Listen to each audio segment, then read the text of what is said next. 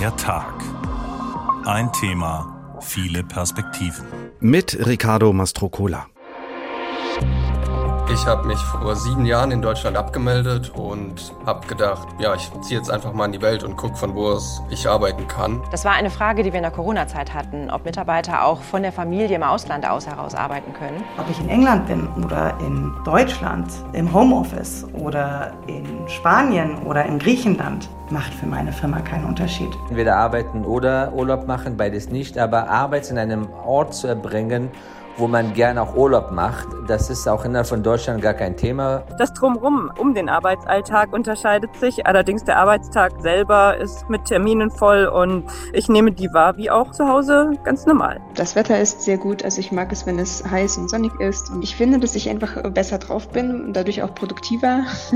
Jetzt kann ich auch die in Berlin oder in Budapest oder wo auch immer akquirieren, sodass die ähm, bei mir an Software und IT oder sonst was arbeiten können. Und dann müssen wir eben gucken, dass wir trotzdem einen Zusammenhalt herstellen, ein Gefühl, ich gehöre dazu. Ich finde, es ist einfach eine große Lebensbereicherung, wo man sich aussuchen kann, von wo man arbeitet.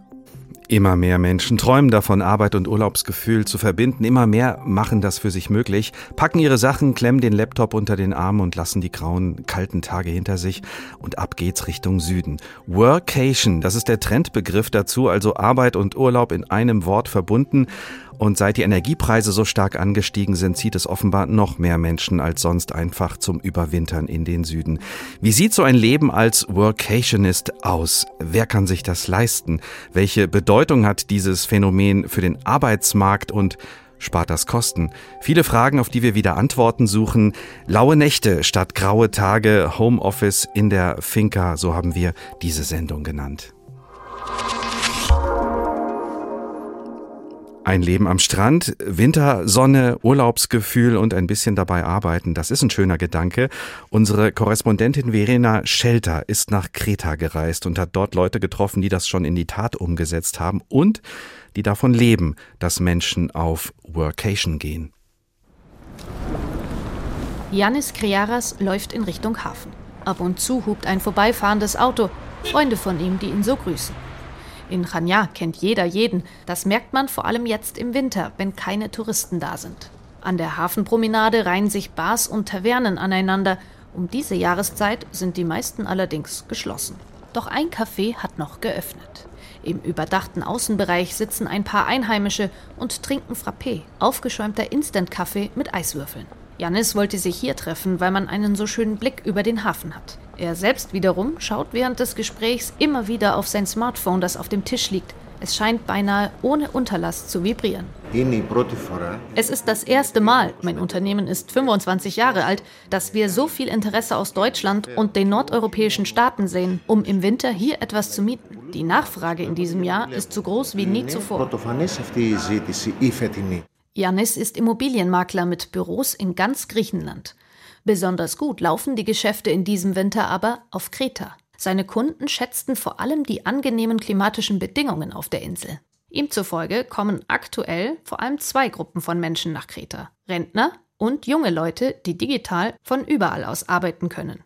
Rebecca Brandt arbeitet für ein deutsches Start-up, das Wein übers Internet vertreibt und kümmert sich unter anderem um Lager und Logistik, den Einkauf oder den Kundenservice. Ich habe in der Firma angefangen während Corona und dann fing es sofort an mit Homeoffice. Und dann ist mir aufgefallen, ach so, ob ich in England bin oder in Deutschland im Homeoffice oder in Spanien oder in Griechenland, macht für meine Firma keinen Unterschied. Einige Monate reist sie nun bereits in der Welt herum, eine digitale Nomadin. Seit gut sechs Wochen arbeitet sie von Kreta aus. Nach Kreta bin ich dann gekommen, weil ich für Ende des Jahres mir einen Ort aussuchen wollte, wo es warm ist, wo die Lebenshaltungskosten relativ günstig sind, gutes Internet gibt nun wohnt sie zur Untermiete im Apartment eines griechischen Pärchens. Zwei Zimmer, Küche, Bad, vollständig möbliert für 450 Euro im Monat. Es ist so schön, die Stadt ist wunderbar, die Leute sind Wahnsinn. Also es ist so freundlich, das habe ich einfach noch nie erlebt. Mit lediglich einer Sache hatte Rebecca nicht gerechnet. Ich wusste nicht, dass alles im Winter zumacht. Ich bin angekommen so zwei, drei Wochen bevor die offizielle Saison beendet war. Da war die Altstadt dann noch voll, also alle Läden waren offen, alle Restaurants waren offen. Und ich dachte, das ist so. Doch vor allem im Hafenstädtchen Chania gäbe es immer noch genug Tavernen und Bars, nur eben ohne die vielen Touristen. Und genau das sei auch das Tolle am Winter auf Kreta, so Rebecca. Ich war in Elafonisi. Das ist ein wunderschöner Strand, wo es diesen rosa oder roten Sand gibt. Und wenn du die Bewertungen liest, dann heißt es ja, der toller Strand, aber halt wahnsinnig viele Leute. Ähm, und wir sind da hingegangen und wir waren da zu fünft. Das kriegst du halt im August nicht. Arbeiten mit Urlaubsgefühl auf Kreta, jetzt im Winter kurz Workation genannt. Verena Schelter war für uns auf Kreta unterwegs.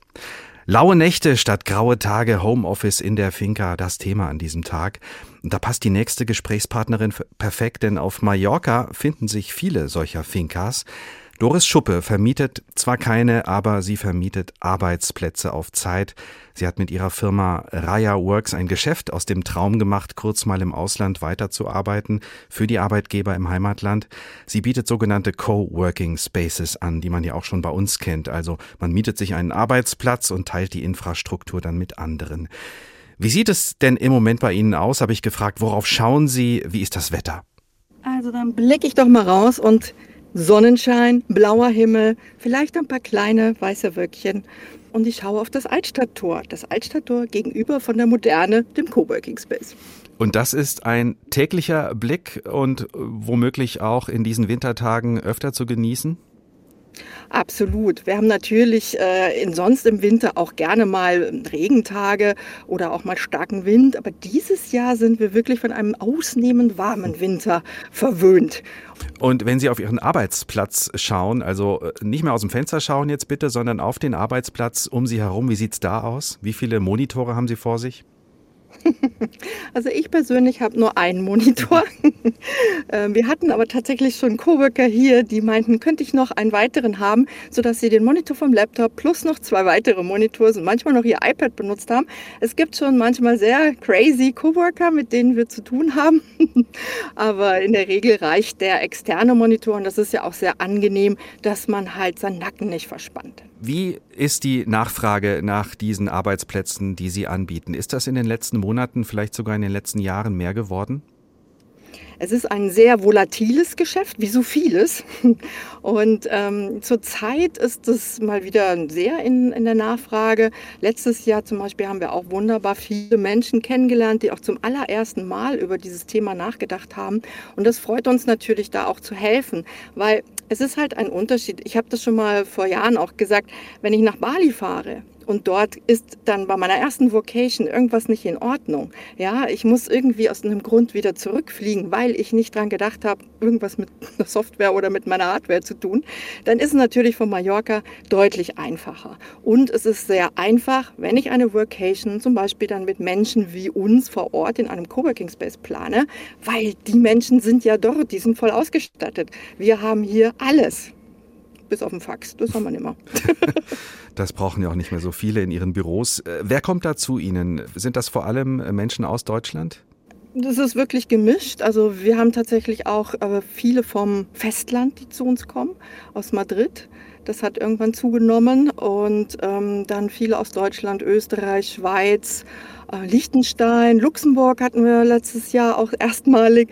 Äh, eine Norwegerin, die ab und zu zu uns kommt, jemand aus UK, der immer mal wieder kommt. Also das ist wirklich bunt gemischt. USA hatten wir sogar auch schon dabei. Ich bin gespannt, weil es gibt ja jetzt neue Flüge zwischen USA und Mallorca, was sich da doch irgendwie entwickelt. Ähm, insofern das ist schon immer wieder unterschiedlich, aber natürlich klar, Santani ist eine Region, die lange deutschen Tourismusgeschichte hat durch Cala Figuera, was ein TUI-Standort war. Und dadurch sind in der Region auch mhm. sehr viele Deutsche, Österreicher und die haben oft dann hier Häuser oder Wohnungen, die sie dann auch wiederum Freunden zur Verfügung stellen oder der Familie und von denen kommt dann auch der ein oder die andere zu uns in den Space. Und aus welchen Branchen kommen die Leute zu Ihnen? Och, das ist auch sehr gemischt. Die Branchenzuschnitt kann man hier gar nicht machen. Am Anfang waren es durch unsere Verknüpfungen auch viel Softwareentwickler und Entwicklerinnen. Aber das hat sich auch über die Jahre jetzt nicht so konstant gehalten. Da sind immer wieder ganz andere Berufe auch zu uns gekommen. Und das ist ja gerade das Schöne auch im Coworking. Das ist halt sehr unterschiedlich ist, mit wem man dann tatsächlich zusammenarbeitet. Und wie lange bleiben die Menschen bei Ihnen? Ja, das schwankt von Wochen bis zu Monaten. Ähm, viele können sich dann doch auch nicht so frei machen von vielen Verpflichtungen, die sie natürlich in ihrer Freizeit auch haben. Ich sage nur der lokale Feuerwehrverein oder welche Sportvereine oder sonst was. Ähm, insofern ist es doch die meiste Zeit so bis zu vier Wochen. Aber wir haben auch durchaus ähm, andere, die dann zum Beispiel übers Jahr verteilt immer mal wieder drei Wochen kommen. Sie bieten einerseits den Coworking Space an, also den Arbeitsplatz, aber Sie vermieten nicht auch gleichzeitig äh, das Bett und das Zimmer. Das ist offenbar auch gar nicht möglich auf Mallorca. Warum? Das ist zum Teil möglich, wenn jemand das Glück hatte, eine Finca oder ein Haus ähm, zu erwerben oder zu mieten, das bereits eine Vermietungslizenz hat. Mhm. Weil wir sind in einem touristisch reglementierten Gebiet. Und insofern ist es hier ganz wichtig, dass man eine Lizenz zur Vermietung hat und wir haben eine Lizenz für den Coworking Space. Und irgendwann hat Palma und Madrid beschlossen, dass unsere Region als touristisch gesättigt eingestuft wird und damit gibt es zurzeit auch keine neuen Lizenzen. Was kostet denn bei Ihnen dieser Coworking-Arbeitsplatz, wenn ich mich da für ein Wochenende oder für mehrere Wochen einmieten möchte? Die Woche kostet 99 Euro. Da ist der Monitor auch schon drin. Da ist natürlich auch das Ding First Come, First Serve, weil wir haben natürlich nicht endlos Monitore, aber das, bisher hat das noch nie ein Problem dargestellt. Wir nehmen aber keine extra Gebühren dafür. Wir nehmen auch nichts noch extra, dass jemand Wasser trinkt. Mir ist wichtig, dass die Menschen Wasser trinken, weil es ist warm im Sommer auf Mallorca. Das sind die Menschen nicht gewöhnt. Und insofern schenken wir ihnen das Wasser. Also es ist wirklich für alles Mögliche gesorgt. Auch technisch ist offenbar alles möglich oder vieles möglich. Wie ist das denn äh, mit den rechtlichen Dingen? Braucht man denn eine Arbeitsgenehmigung? Eine Arbeitsgenehmigung brauchen wir innerhalb von Europa nicht. Da haben wir ja eine sehr große Freizügigkeit. Das war für uns auch daher gar kein Problem, nach Mallorca umzusiedeln, weil wir hier arbeiten dürfen. Ähm, natürlich ist immer interessant, wenn ich jetzt ein Angestellte bin oder ein Angestellter, dann muss ich natürlich mit meinem Arbeitgeber darüber sprechen, was ich vorhabe, äh, weil der Arbeitgeber natürlich gucken muss, passt das mit der Sozialversicherung, passt das mit der Rentenversicherung, aber passt es auch mit unseren Arbeitsabläufen oder muss ich in der Ausstattung noch mal was tun? Was geht jetzt zum Teil äh, Datensicherung oder Datensicherheit? Ja, das sind natürlich Themen, die man mit dem Arbeitgeber besprechen muss. Einfacher ist das immer als Selbstständige, weil da habe ich mich um diese ganzen Themen sowieso schon gekümmert. Wie ist es im Moment, äh, Frau Schuppe? Wie viele Menschen im Moment äh, arbeiten in Ihrem Büro? Wie oft treffen Sie die Menschen in der Küche und trinken Kaffee?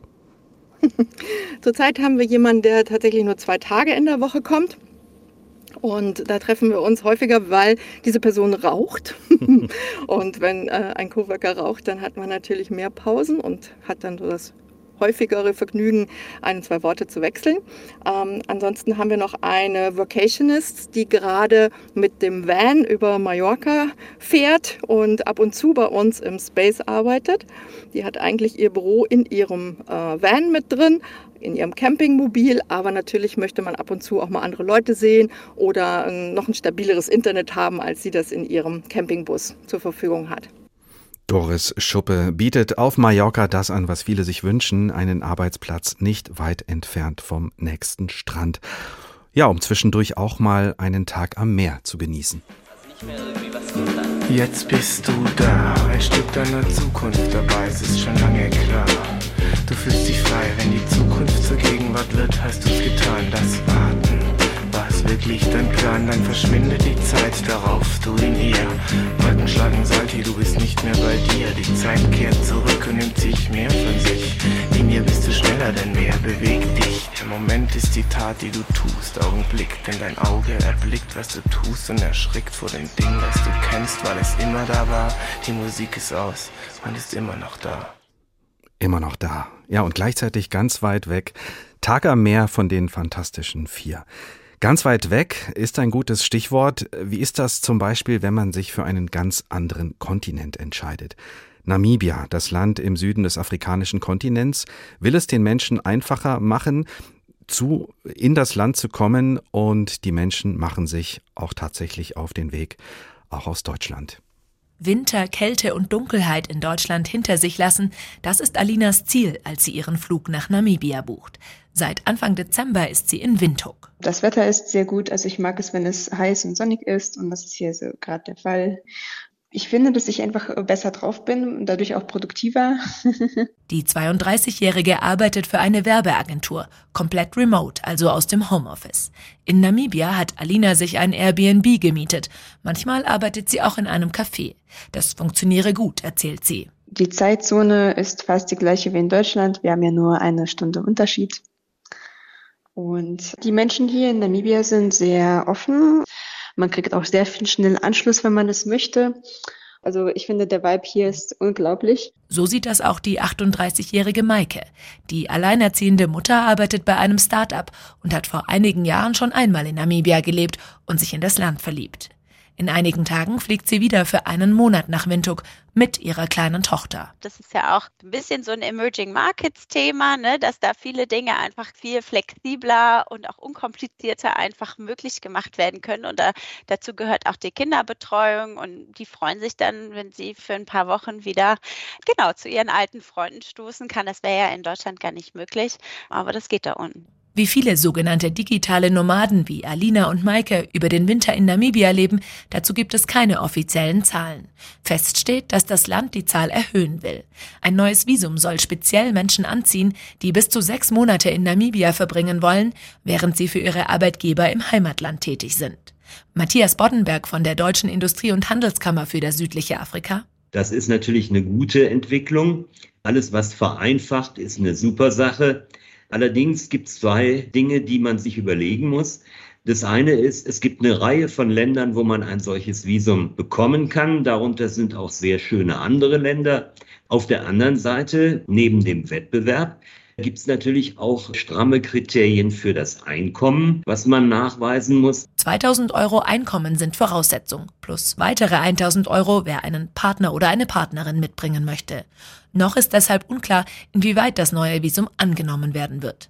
Dennoch glauben einige Beobachter, dass es sich spezifisch auf die Aufarbeitung der deutsch-namibischen Geschichte positiv auswirken könnte. Anfang des 20. Jahrhunderts verübte das Deutsche Reich als Kolonialmacht einen Völkermord an den Bevölkerungsgruppen Herero und Nama. Inzwischen gibt es ein Wiedergutmachungsabkommen. Dennoch sei die Geschichte sehr präsent, erzählt die 28-jährige Theresa, die in Windhoek ihre Masterarbeit schreibt. Also man merkt, dass diese Konflikte stark nachklingen. Also ich versuche eben so im Kleinen meinen eigenen Anteil zur Aussöhnung zu leisten, auch wenn das nur ganz klein ist, weil ich das eben wichtig finde, dass wir irgendwie heutzutage, wenn wir das Privileg haben, in Namibia zu leben, dass wir uns eben auch aktiv damit auseinandersetzen, was in der Geschichte passiert ist. Die Botschaft der namibischen Regierung ist eindeutig. Man möchte digitale Nomaden aus aller Welt, aber ganz spezifisch auch Deutsche willkommen heißen. Die 32-jährige Alina begrüßt das neue Visum. Sie genießt ihr Leben als digitale Nomadin in Namibia in vollen Zügen. Ich bin sehr glücklich, dass ich das so machen kann.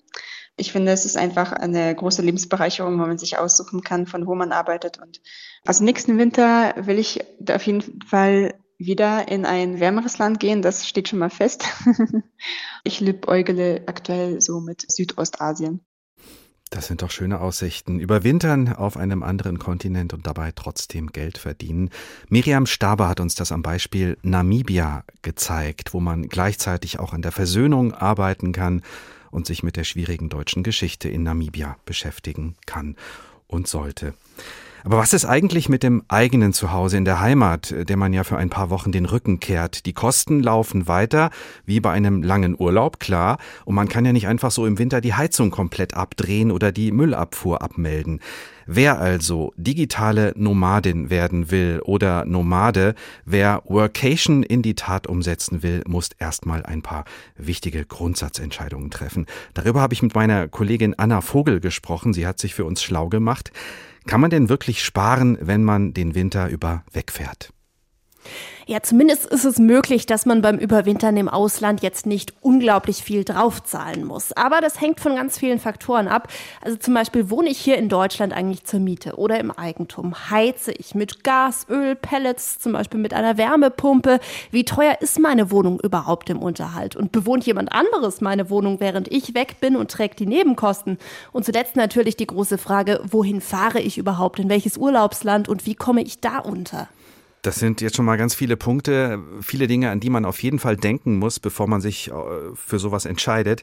Lass uns erstmal bei der Wohnung in Deutschland bleiben. Welche Gedanken sollte ich mir da machen, bevor ich wegfahre? Ja, ganz wichtige Frage ist natürlich, vermiete ich meine Wohnung in der Zeit? Oder wenn ich selber zur Miete wohne, vermiete ich die Wohnung unter, lässt es mein Vermieter zu? Und mache ich das mit der kompletten Wohnung oder vermiete ich zum Beispiel nur ein Zimmer? Fakt ist, ich sollte auf jeden Fall meine Wohnung weiter heizen, zumindest auf 12 Grad, hat mir eine Sprecherin des Hessischen Mieterbunds gesagt, weil sonst könnten einfach Kälteschäden wie Schimmel oder kaputte Rohre entstehen. Das ist nicht nur ärgerlich, sondern ich hafte in solchen Fällen als Mieterin tatsächlich. Der Mieterbund rät deshalb, es sollte regelmäßig einfach jemand in die Wohnung gehen, nach dem Rechten schauen, lüften, den Briefkasten leeren. Und wenn ich die Wohnung untervermiete, dann sollte ich mich beim Vertrag am besten beraten lassen und genau klären, welche Kosten übernehme ich weiter, welche der Mieter, die Mieterin. Und klar, also wenn ich Müll, Internet, Heizung, alles alleine weiterzahle, während ich weg bin, das wird dann schon teuer. Jetzt hast du auch schon gesagt, es kommt natürlich auch aufs Urlaubsland an äh, und wie man dort unterkommt. Was ist denn besonders preiswert, besonders billig? Ja, also am besten für den Geldbeutel ist natürlich Camping, zum Beispiel in Portugal, Griechenland, Kroatien. Aber es gibt auch einfach europäische Länder, in denen man toll all-inclusive leben kann. Laut dem Portal weg.de gibt es das in Portugal schon für 900 Euro pro Person und Monat. Griechenland ist da ein bisschen teurer. Und genau diese Länder sind bei den Deutschen in diesem Winter auch wohl besonders beliebt, um Ferienwohnungen zu mieten, hat mir ein Sprecher des Reiseportals Home to Go gesagt. Ferienwohnungen, da hat man einfach noch mal ein bisschen mehr Platz als im Hotelzimmer, kann auch mal selber was kochen. Das geht in Europa wohl am billigsten in Albanien. Und wenn es dann doch weiter wegzieht, Thailand, Bali, die Kanaren sind günstig, da schlägt dann eher wieder der Flug zu Buche und man muss sich halt Gedanken über Visabestimmungen und ähnliches machen und natürlich auch über den CO2-Fußabdruck. Wir hatten mhm. eingangs schon mal kurz darüber gesprochen. In diesem Winter sind besonders viele Deutsche im Ausland. Für wen kommt das denn überhaupt in Frage? Also wenn wir da nochmal an unsere ARD-Korrespondentin aus Kreta denken, die wir vorher gehört haben, sind da ja vor allem Rentner und Leute, die remote von überall arbeiten können. Vorsicht, aber so einen Plan sollte man natürlich unbedingt vorher mit seinem Chef absprechen und auch die Internetverbindung in Ruhe mal prüfen, hat eine Arbeitsrechtlerin gesagt. Und man muss sich natürlich bewusst machen, die Haupturlaubssaison ist einfach im Sommer. Das heißt, so an einen proppevollen Strand ist dann nicht mehr zu denken und dann hat auch mal das eine oder andere Restaurant geschlossen. Das ist in Griechenland genauso wie in Spanien oder Portugal. Was ist also dein Fazit? Ja, wer sich danach sehnt, sich leisten kann und wer die Möglichkeit hat, da kann man das Überwintern im Süden durchaus in Erwägung ziehen. Das muss auch nicht immer mit großen Mehrkosten verbunden sein, aber dass es sich angesichts der hohen Energiepreise finanziell lohnt, das glaubt keiner der GesprächspartnerInnen, mit denen ich zu diesem Thema tatsächlich gesprochen habe. Anna Vogel über die ganz profanen Gedanken, die man sich machen muss, wenn man im Süden überwintern will, ohne die Arbeit zu vernachlässigen. Der Tag, ein Thema, viele Perspektiven, laue Nächte statt graue Tage. Homeoffice in der Finca, so heißt der Tag heute. Und wir wollen uns dem Thema nochmal von anderer Seite nähern. Denn auch große Unternehmen haben die sogenannte Workation für sich entdeckt. Norbert Hackel erzählt uns davon. Sommer, Sonne, Strand und Laptop. Caroline Rieke vom Reisekonzern TUI arbeitet derzeit von der Ferne aus für ihr Unternehmen. Ihr Arbeitsplatz die Mittelmeerinsel Mallorca. Bei TUI dürfen wir bis zu 30 Arbeitstage im Jahr off arbeiten äh, in einem Land unserer Wahl, wo wir möchten, sei es Europa oder weltweit. Und das nutze ich gerade und habe es eben mit dem Besuch bei meiner Freundin verbunden und genieße jetzt auch noch ein paar Tage direkt am Meer. Wunderschön arbeiten und danach direkt ins Meer springen. 30 Tage pro Jahr im Ausland zusätzlich zum Urlaub. Voraussetzungen dafür schnelles Internet und dass die Arbeit erledigt wird, wie zu Hause. Ich habe Termine zwischen ungefähr 9 Uhr und 17 Uhr und dann habe ich eben das Glück, dass die Sonne scheint und ich an den Strand gehen kann. Das heißt, das Drumrum um den Arbeitsalltag unterscheidet sich. Allerdings der Arbeitstag selber ist mit Terminen voll und ich nehme die wahr wie auch zu Hause ganz normal. Die Idee für das mobile Arbeiten im Ausland kam übrigens nicht aus der Chefetage, sondern den Mitarbeitern selbst, wie die TUI-Personalvorständin Sibylle Reis sagt. Das war eine Frage, die wir in der Corona-Zeit hatten, ob Mitarbeiter auch von der Familie im Ausland aus heraus arbeiten können. Und dazu haben wir zugehört und haben dann TUI Workwide ins Leben gerufen. 800 Kollegen und Kolleginnen haben das genutzt und haben nach einem Jahr bis zu 10.000 Arbeitstagen im Ausland verbracht und in über 80 Ländern. Die neue Freiheit wird gern genutzt. Arbeitgeber TUI übernimmt dafür die Versicherung. Alle anderen Kosten wie Flug und Unterkunft tragen die Mitarbeiter selbst. Ortswechsel. Auf der Insel Madeira im Atlantischen Ozean arbeitet Fabian 1. Hier hat er ein Zuhause für Remote Worker und digitale Nomaden gegründet. Ursprünglich hat er die 400 Quadratmeter große Villa mit Freunden nur gemietet, um den Corona-Lockdown zu entfliehen. Jetzt leitet er als Unternehmer das Home Office Madeira. Da die Anfrage dann so groß wurde und die Leute über Facebook, über Instagram, man teilt das ja in privaten Netzwerken, äh, wurden halt immer mehr Leute hier auch aufmerksam und dann haben wir uns dazu entschieden, einfach das Haus langfristig zu mieten und so umzubauen, dass man hier wirklich auch professionell arbeiten kann. 450 Euro die Woche kostet ein Einzelzimmer. Alles inklusive. Gemeinschaftsräume, Arbeitsplatz, schnelles WLAN, Swimmingpool. Und keiner muss allein sein. Einer der Gäste im Homeoffice Madeira ist Marius Großhans. Der Psychologe war schon viel unterwegs, schreibt Artikel und Bücher. Seine Klienten betreut er von unterwegs. Ich habe mich vor sieben Jahren in Deutschland abgemeldet und habe gedacht, ja, ich ziehe jetzt einfach mal in die Welt und gucke, von wo aus ich arbeiten kann. Und dann hat sich das Ganze so entwickelt. Ich habe dann am Anfang im Callcenter gearbeitet in Lissabon und dann bin ich weitergezogen und war dann in den ersten fünf Jahren bestimmt in knapp 100 Ländern. Arbeiten und Urlaub machen. Workation ist ein wachsender Trend, der inzwischen nicht nur eine kleine Gruppe digitaler Nomaden betrifft. Digitale Nomaden arbeiten und Urlaub machen. Hier haben wir nochmal ein Beispiel aus Madeira gehört, aber wir wollen vor allem auch nochmal auf den Reisekonzern TUI eingehen, der seinen Beschäftigten ermöglicht, einmal im Jahr für 30 Tage im Ausland zu arbeiten, zusätzlich zum Urlaub. Christian Buhr ist Reisefachmann und Leiter des Studiengangs Tourismusmanagement an der Hochschule Heilbronn und natürlich beschäftigt er sich auch aus wissenschaftlicher Perspektive mit der Idee, Arbeit und Urlaub zu verbinden, zusammenzudenken. Guten Tag, Herr Buhr. Guten Abend, grüße Sie. Ist das denn für einen Reisekonzern was Besonderes? Mit Ortswechseln und reisenden Arbeitsplätzen hat so ein Reisekonzern ja vermutlich sowieso Routine.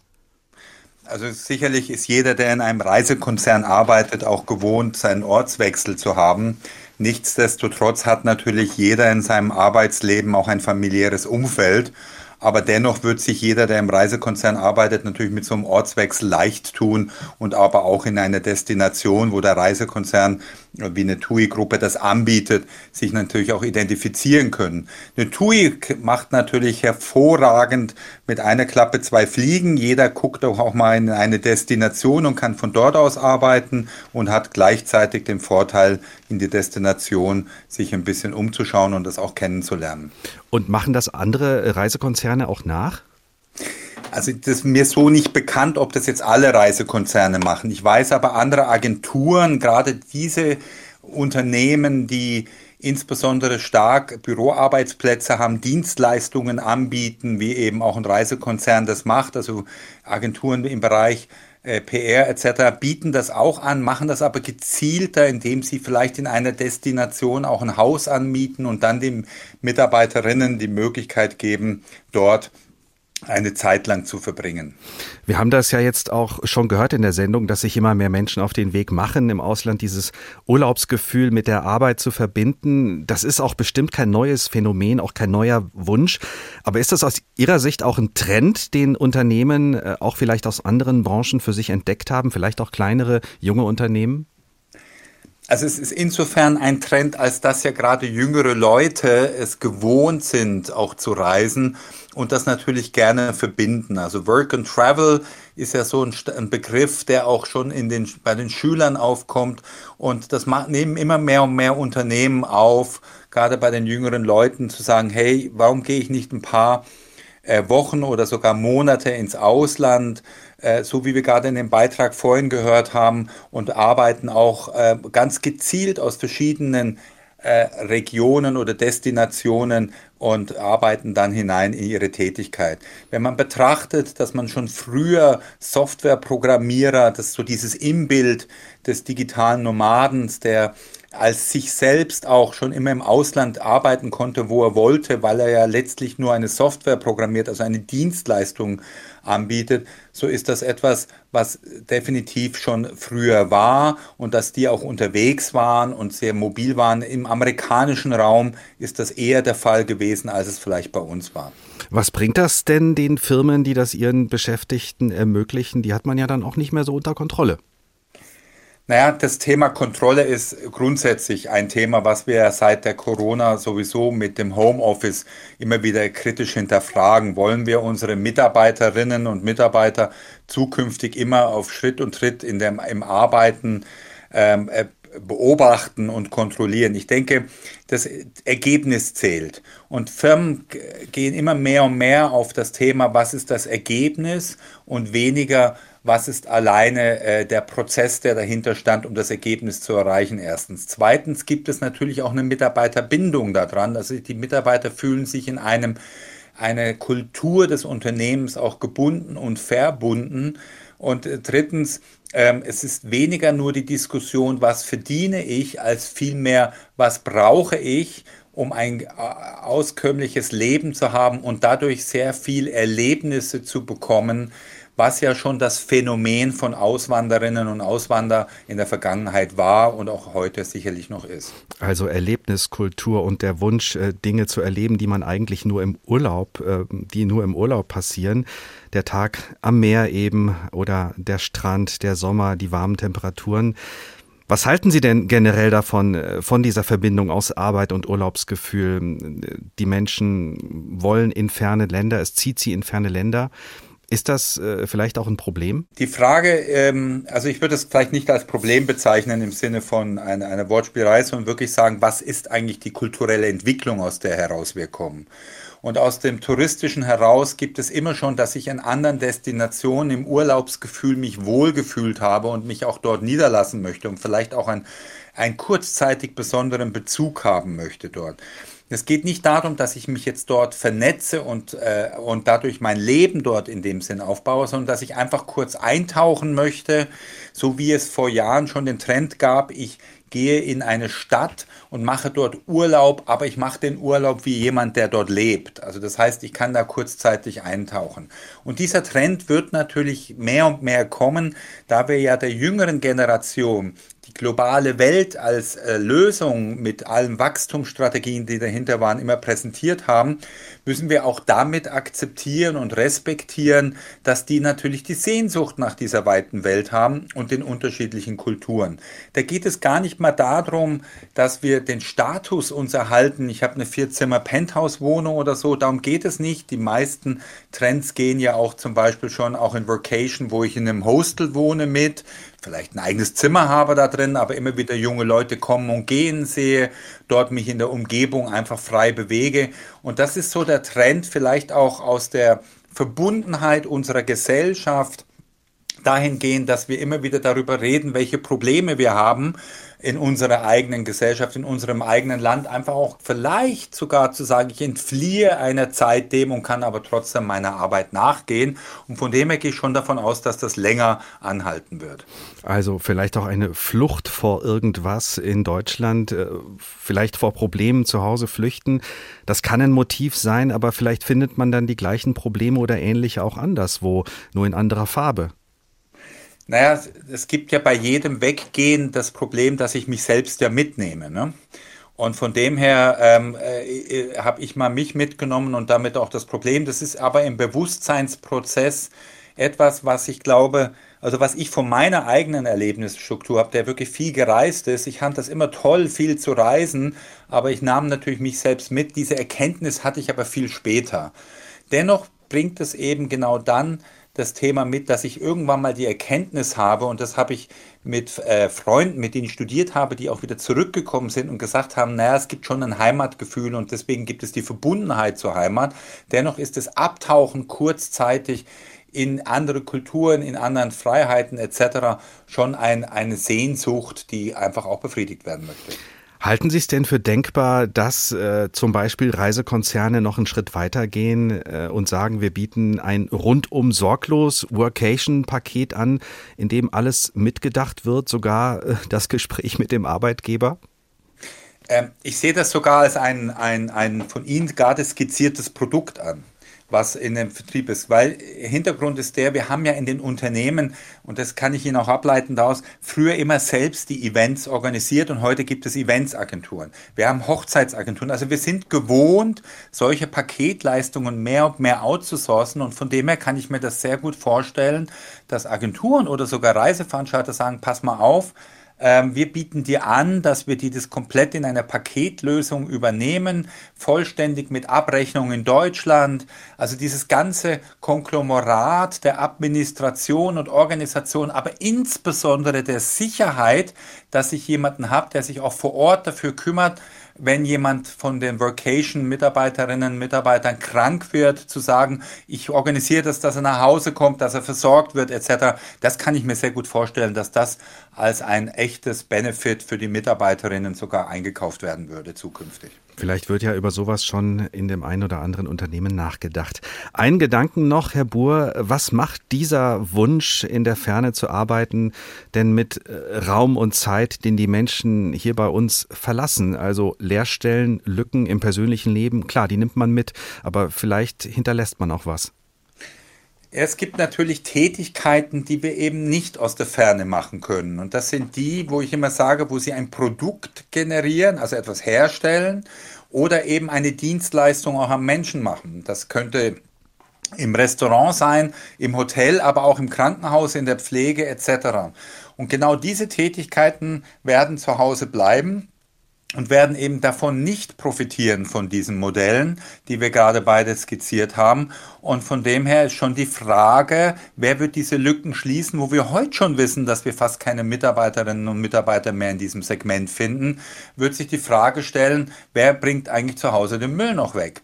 Irgendwann mal. Oder was passiert mit den leeren Räumen? Das wird eine zweite Frage entstehen. Wenn immer weniger Leute einen festen Wohnraum haben wird, wird es dadurch neue Wohnraumkonzepte geben. Also es wird einen gesellschaftlichen Wandel geben im eigenen Land, wo einfach auch ähm, eine Vielfalt reinkommen wird, die wir ja jetzt schon merken und die wird sich verstärken. Christian Buhr, Reiseexperte und Tourismusmanager von der Hochschule Heilbronn, vielen Dank. Wir lassen uns jetzt wieder am Strand nieder.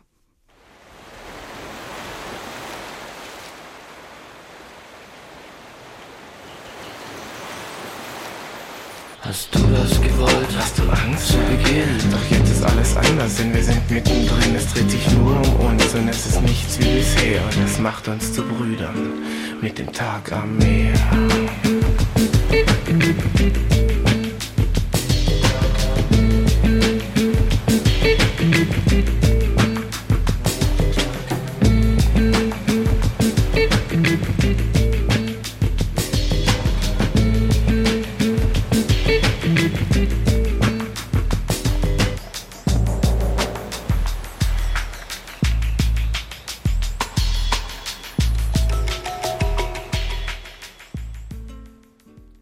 Ein Tag am Meer mit den Fantastischen Vier.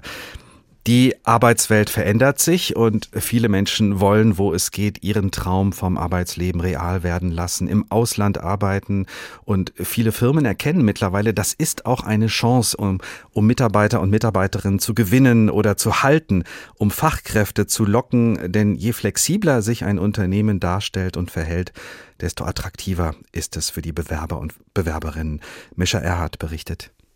Für manch einen ist es ein Traum. Am Strand einer Südseeinsel den Tag beginnen, ab und zu am Laptop dringende Arbeiten erledigen und ansonsten die Landschaft genießen. Workation heißt das neudeutsche Kunst- und Zauberwort, also eine Mischung aus Vacation, Urlaub und Work, Arbeit.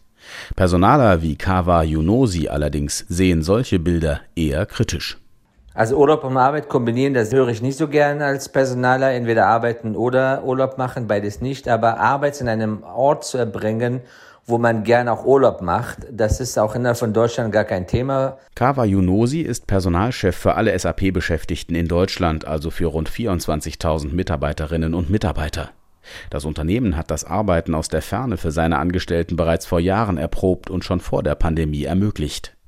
In Zeiten des Fachkräftemangels biete das die Chance, Beschäftigte auch aus der Ferne für den Konzern zu gewinnen. Jetzt kann ich auch die in Berlin oder in Budapest oder wo auch immer akquirieren, sodass die ähm, bei mir an Software und IT oder sonst was arbeiten können. Die IT-Unternehmen, Tech-Branche hat da viel mehr Erfahrung als andere Industrie. Jedenfalls haben wir schon in den letzten Jahrzehnten so versucht, den Mangel, den man hier in Deutschland hatte, dadurch äh, entsprechend auszugleichen. Auch der Autozulieferer Continental ist traditionell global aufgestellt. Bereits 2016 hatte der Konzern versucht herauszufinden, wie die Beschäftigten arbeiten möchten und hat daraufhin den Rahmen geschaffen, dass Continental-Mitarbeiterinnen grundsätzlich auch mobil arbeiten können. In jüngster Zeit spielt zunehmend auch eine Rolle, Fachkräfte im Ausland zu gewinnen. Und äh, die wünschen sich dann tatsächlich, dass sie auch in ihrem Heimatland verbleiben können, würden aber gerne für Continental arbeiten. Und dann müssen wir eben gucken, dass wir trotzdem einen Zusammenhalt herstellen, ein Gefühl, ich gehöre dazu. Sagt die Personalvorständin von Continental Ariane Reinhardt. Erst kürzlich hat ihr Unternehmen den Fall einer Fachkraft gehabt, die zwar einstellungswillig, doch umzugsunwillig gewesen ist. Wir hatten gerade einen Experten für eine Stelle bei uns in der Revision und äh, wir haben auch jemanden gefunden, der, der wohnt nur leider nicht in Deutschland und möchte auch nicht nach Deutschland ziehen. Grundlage für die Möglichkeiten, Fachkräfte aus der Ferne an das jeweilige Unternehmen zu binden, bildet natürlich die digitale Infrastruktur. Und die ermögliche Fernarbeit in allen möglichen Bereichen. Sven Hille, Leiter des Fachbereiches Arbeitszeit und Vergütung im Institut für angewandte Arbeitswissenschaft in Düsseldorf ob das in der Qualitätssicherung ist, wo man halt durch Simulationen eben Qualitäten sichern kann, in der Forschung und Entwicklung der Konstruktion, wo man natürlich auch aus dem Ausland heraus entsprechend Produkte ähm, designen kann und äh, überprüfen kann. Sie haben im Bereich der Wartung und Instandhaltung Remote-Zugriff auf Maschinen und Anlagen. Und wenn Sie Datenbrillen sogar einsetzen, können Sie auch tatsächlich Reparaturen an fast jedem Punkt der Erde vornehmen. Natürlich nur, wenn es eine entsprechende Datenleitung gibt. Die Möglichkeit des Arbeitens aus der Ferne schließlich ist nicht mehr nur eine Chance, dem Fachkräftemangel durch das Einstellen von Expertinnen und qualifizierten Mitarbeitern zu begegnen. Diese Möglichkeit ist für den Erfolg bei der Suche nach jungen und talentierten Mitarbeitern überhaupt Voraussetzung. SAP-Personalchef Kawa Yunosi. Also das Thema Flexibilität, insbesondere äh, mobile Arbeit, ist mittlerweile so die allerersten Fragen, die gestellt werden bei Einstellungen. Daher ist eine Firma, die sagt, das geht bei uns nicht nur auf Einzelabsprache und dann gucken wir mal und sie müssen die bewähren etc. Ein solcher Arbeitgeber wird es äh, wirklich schwer haben im Kampf um Talente. Der flexible Arbeitsplatz, egal von wo, als Lösung für den Fachkräftemangel in Deutschland. Viele Firmen denken darüber mittlerweile nach. Mischa Erhardt hat uns davon berichtet. Stefan Sell ist Arbeitsmarktforscher an der Hochschule Koblenz. Guten Tag. Guten Tag. Herr Sell, Workation, ein Begriff, der wie ein Versprechen klingt, arbeiten und Urlaub machen. Jetzt haben wir viel darüber gehört. Wie sehr, wie sehr verändert dieses Phänomen denn die Arbeitswelt tatsächlich, in der man ja so vieles am PC erledigen kann? Also lassen Sie uns das vielleicht äh, in zweierlei Hinsicht nochmal abschichten. Wir haben schon seit vielen Jahren eine Diskussion und der Begriff ist ja auch in der Sendung schon mehrfach gefallen, der sogenannten digitalen Nomaden. Ähm, darüber äh, wurde viel berichtet in der Vergangenheit. Das handelt sich dort aber oftmals um Menschen, die also äh, quasi dauerhaft ähm, ins Ausland gehen, an Orte, die wir mit Urlaub verbinden oder mit Urlaubserinnerungen und dort äh, arbeiten. Im Regelfall äh, als Selbstständige Und äh, diese digitalen Nomaden, die also auch ihren Arbeits- und Lebensmittelpunkt verlegt haben ins Ausland, ähm, die standen in den vergangenen Jahren äh, so im Mittelpunkt des Interesses. Es handelt sich hier um eine sehr ambivalente Gruppe, also zum einen eine elitäre Gruppe, elitär im Sinne, dass sie wirklich neue Arbeitsformen äh, machen können, von wo viele sie beneiden. Auf der anderen Seite äh, natürlich auch nur in bestimmten IT-relevanten äh, Feldern.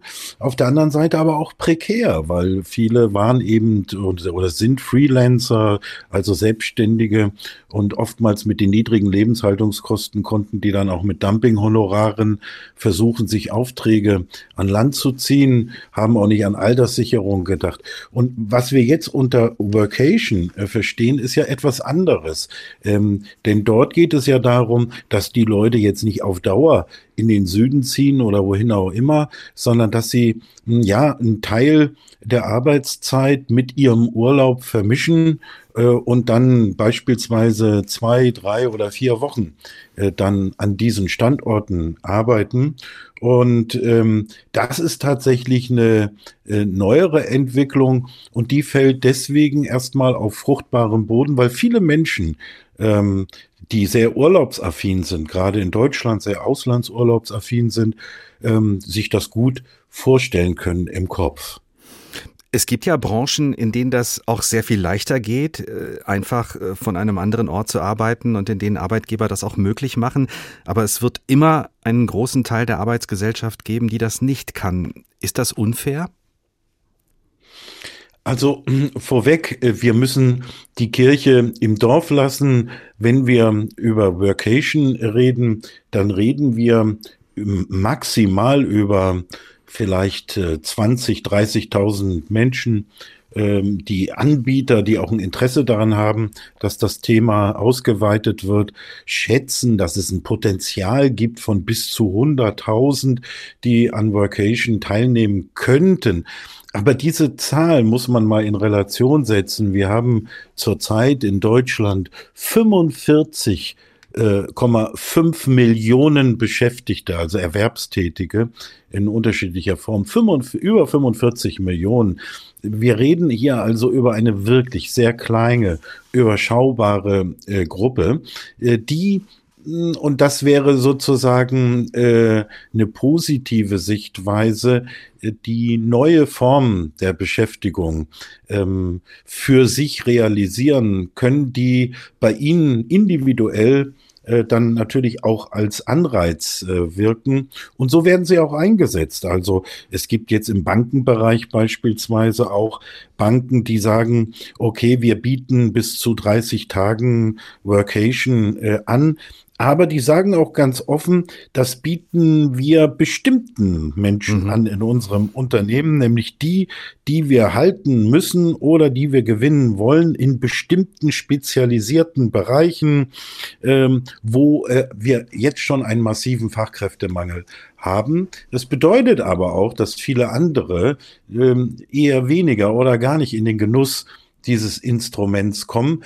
Das kann man natürlich als ungerecht oder unfair sehen, äh, weil es ein Stück weit die sowieso vorhandene Spaltung der Arbeitsgesellschaft, die wir ja auch im Homeoffice-Bereich hier zu Hause haben, die einen profitieren davon sehr stark und finden das auch sehr positiv. Es gibt aber auch viele Arbeitnehmer, die sagen, hier wird auf unsere Kosten äh, macht sich der Arbeitgeber einen schlanken Fuß und ich muss in einer beengten Wohnung am Küchentisch arbeiten. Also Sie sehen diese Polarisierung, äh, die kommt da natürlich auch durch und ein Thema, das man wirklich differenziert betrachten muss, wo es viele Perspektiven gibt. Trotzdem ist ja mobiles Arbeiten per se eine Errungenschaft, die viele nicht missen wollen. Sind das nicht auch große Chancen für die Arbeitswelt? Also hat sich da auch nicht die äh, Macht etwas verschoben auf dem Arbeitsmarkt von den Arbeitgebern zu denen, die Arbeit nachfragen?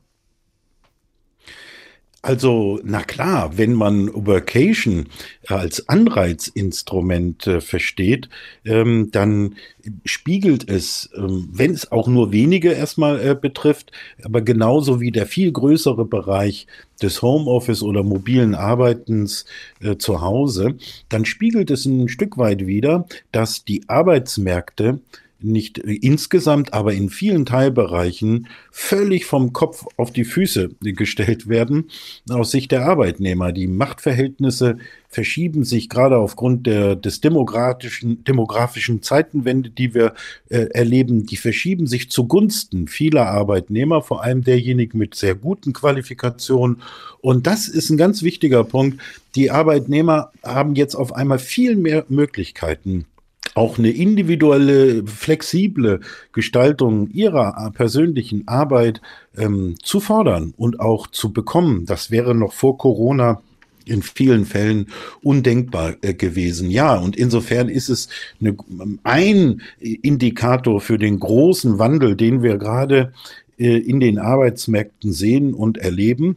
Aber wie jede Medaille zwei Seiten hat, muss man eben auch darauf hinweisen, dass diese Flexibilisierung, die von vielen gerade am Anfang in der ersten Zeit auch als äußerst bereichernd wahrgenommen wird und man muss nicht jeden Tag mehr im Auto anderthalb Stunden im Stau stehen. Also es hat ja ganz, ganz viele hm. positive Aspekte, dass aber trotzdem äh, das auch ein Instrument bei einem Teil der Arbeitgeber ist, sich einen schlanken Fuß zu machen. Die reden ja dann immer von mobilen Arbeiten und nicht von Homeoffice, weil mit Homeoffice müssten sie investieren zu Hause in die Geräte und man kann ein Stück weit auch die Arbeitszeitvorschriften äh, verdünnen und ausdünnen und äh, den Leuten äh, überlassen.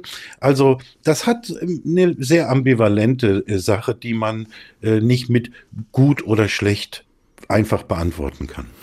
Stefan Sell, Arbeitsmarktforscher und Professor für Volkswirtschaft, Sozialpolitik und Sozialwissenschaften an der Hochschule Koblenz. Vielen Dank für Ihre Einsichten und Aussichten auf den Arbeitsmarkt, auf dem sich ein neues, wenn auch noch äh, recht kleines Phänomen breit gemacht hat, die sogenannte Workation. Laue Nächte statt graue Tage, Homeoffice in der Finca, so haben wir den Tag genannt. Arbeiten mit Urlaubsgefühl, das geht, aber eben nur für einen ganz bestimmten Teil der Arbeitsgesellschaft und lohnt sich auch nicht unbedingt, wenn man jetzt Heizkosten sparen will im Winter, aber lohnt sich vielleicht oder ganz bestimmt für die persönliche Entwicklung. Ein Trend, den auch viele Unternehmen mittlerweile erkannt haben, auch nicht ganz uneigennützig und nicht nur Reisekonzerne, denn Fachkräfte können sich eben ihre Jobs aussuchen und was reizt mehr als auch mal ein Tag am Meer zwischen zwei Tagen am Laptop.